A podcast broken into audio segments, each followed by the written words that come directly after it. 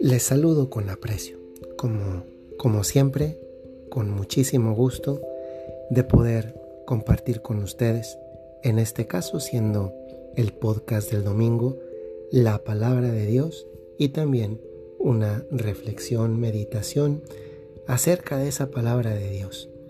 Hoy llegamos nada más ni nada menos que al cuarto domingo del periodo litúrgico de la Pascua que también es conocido como el Domingo del Buen Pastor. Voy a leer el Evangelio, que es un Evangelio bellísimo.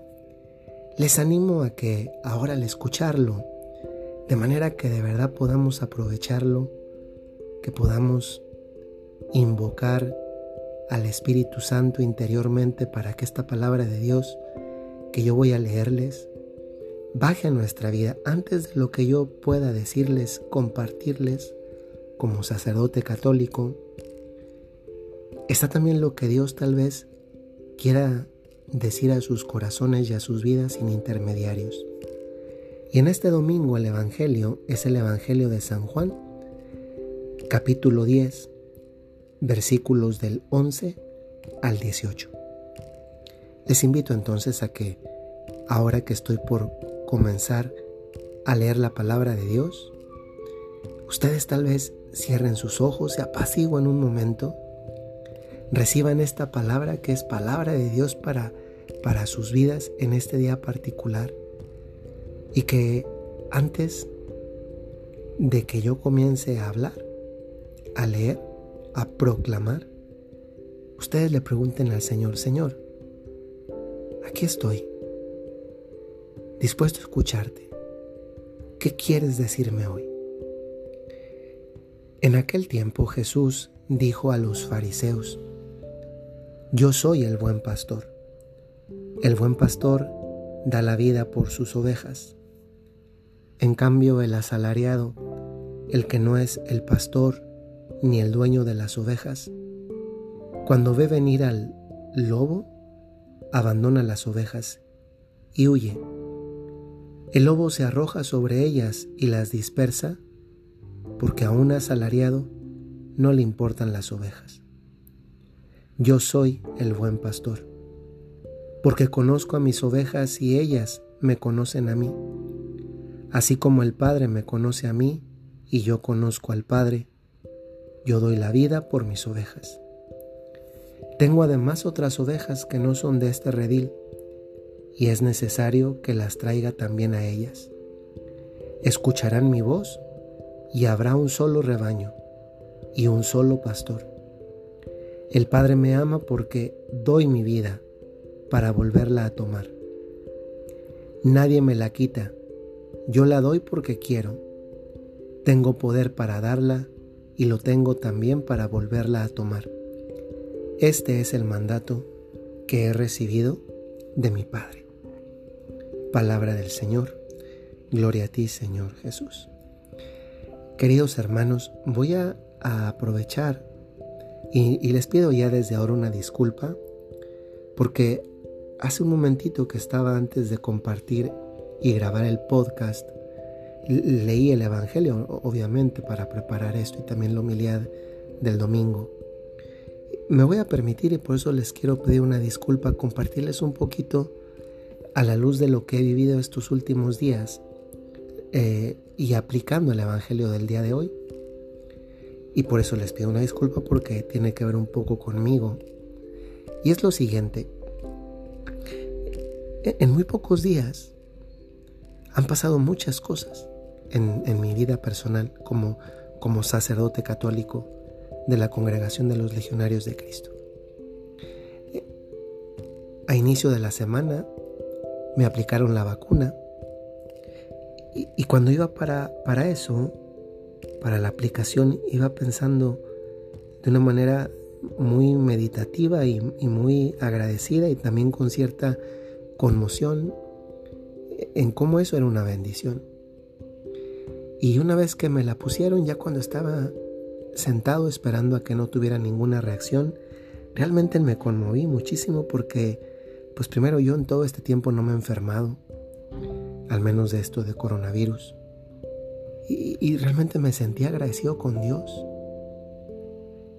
Después, en los días posteriores, un día después me sentí muy mal y, y lo vi también como una bendición. Yo no había estado enfermo de coronavirus, pero podía experimentar un poquito en carne propia y tener algo que ofrecerle a Dios nuestro Señor. Y después, los demás días, pues ese día prefería irme a acostar, pero había un retiro y entonces pues no se vale. Había que tener el retiro, las actividades con las que ya me había comprometido y que formaban parte de mi día a día, y las tuve, bendito sea Dios.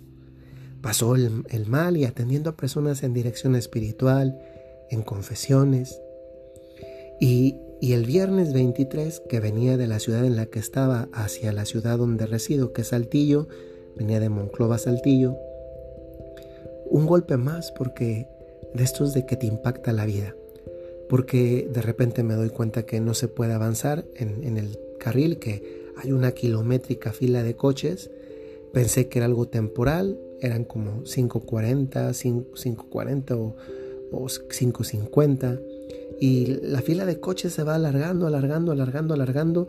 Y cuando yo llegué ya eran muchos. Eh, detrás de mí se van acumulando, acumulando.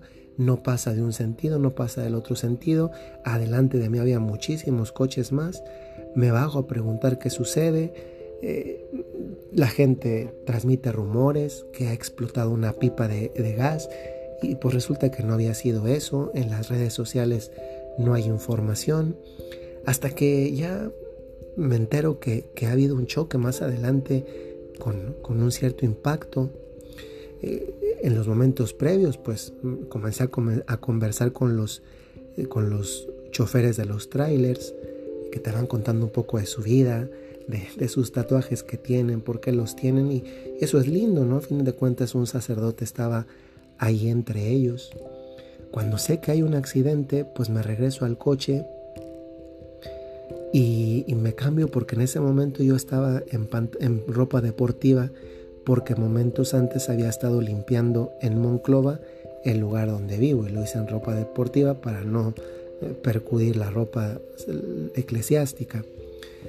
Me cambié dentro del coche, el pants por un pantalón, la playera deportiva por una camisa clerical, los tenis, y me quedé en tenis eh, porque iba a caminar y comencé a caminar y ya llegué hacia donde estaba el accidente, caminé un, trayecto, llegué y cuando llegué el policía que estaba ahí pues no dejaba pasar, pero cuando me vio a mí me dijo, padre, le saludé, le pregunté si había algún accidentado que era sacerdote, si me podía acercar y, me decía, me decía que, que, ya solamente estaban los cuerpos de difuntos, que a los accidentados ya se los habían llevado. ¿Cómo no orar por personas así, verdad? En un accidente que nadie programa un accidente. Me regresé al coche, recé el breviario que rezamos los sacerdotes y pensé cómo seguramente Dios también esas pequeñas acciones las tomaba en cuenta.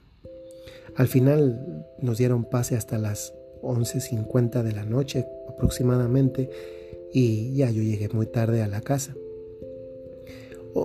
El sábado, unas primeras comuniones con una familia, familias, cuatro familias que estaban felices porque sus hijas hacían la primera comunión y también, también era un momento de felicidad después de un año tan duro.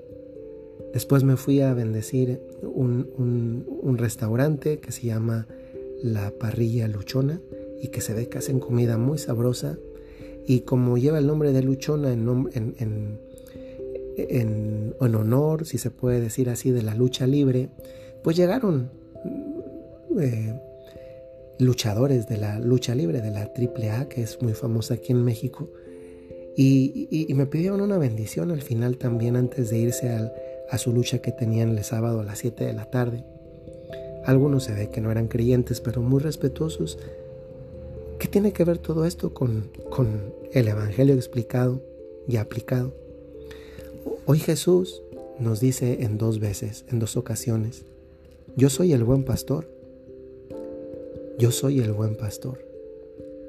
Le está hablando a personas que saben de, de lo que significa el pastoreo, de lo que significa cuidar animales o en definitiva de una población que, que tienen los campos, ovejitas y animales de los cuales después se alimenta una, una sociedad que en aquel momento era eh, muy ganadera, si se puede decir así. Pero él dice que es buen pastor por dos razones. Dice que es buen pastor porque da la vida y dice que es buen pastor porque conoce a las ovejas. Esto me ha hecho pensar mucho porque este Dios que es tan bueno y que nos ama y que nos recuerda que Él es buen pastor, nos dice dos maneras concretas como es su amor para nosotros, para con nosotros. Da la vida y conoce a sus ovejas. Yo pienso en tantas personas que sufren a raíz de un accidente, por ejemplo, a raíz de tantas dificultades que hay en la vida cotidiana. Y este Dios hoy me recuerda que, que da la vida por mí y que no es un decir. Efectivamente, la cruz casi podría ser un sinónimo de, de un corazón. El corazón, el símbolo del corazón, se utiliza como para decir un te amo. Eh, la cruz en realidad es eso para nosotros, un Dios que nos ama y un Dios que nos conoce. Yo pensaba, por ejemplo, e, en los luchadores, algunos de los cuales tenían máscara. Pues yo no los conocía, yo no, yo no sabía quiénes eran. Seguramente son famosos en ese ámbito de la lucha libre. Pero no es importante eso, ni que yo no los conozca, ni que sí sean conocidos por muchos en ese deporte de la lucha libre. Lo importante es que, Dios los conoce y, y eso vale tanto para ellos como para cada uno de nosotros. Dios sí nos conoce y tantas veces mejor que lo que nosotros nos conocemos a nosotros mismos. Y este conocimiento y este dar la vida son completamente lo contrario a lo que también mencionaba el Evangelio, abandonar o el que no me importen las ovejas. Yo pensaba ayer, y también lo he pensado el día de hoy, pues como en este caso me tocó a mí, pero si hubiera sido cualquier otro sacerdote, en realidad nunca es una iniciativa de él, por ejemplo, bajarse del coche, caminar y desplazarse hacia donde están unas personas, incluso aunque estén difuntas, aunque en ese momento yo no lo sabía. Es Dios que no quiere abandonar a nadie, a nadie. Y también a este Dios sí le importan nuestras cosas. Si tú a veces no tienes a quien contarle algo, si hay a quien no le importa lo que tú dices o haces o minimizan lo que tú experimentas o vives, eso nunca va a pasar con Dios. Eso es tremendamente sorprendente, porque Dios, que sería la persona más ocupada del mundo, es la primera interesada en tener estos gestos de delicadeza en el amor con nosotros. El Evangelio termina diciendo, nadie me quita la vida, yo la doy porque quiero. A Dios nadie lo coacciona mm, del, estilo, haz esto o, tú no eres Dios. No, Dios hace eso por una simple razón, nos ama.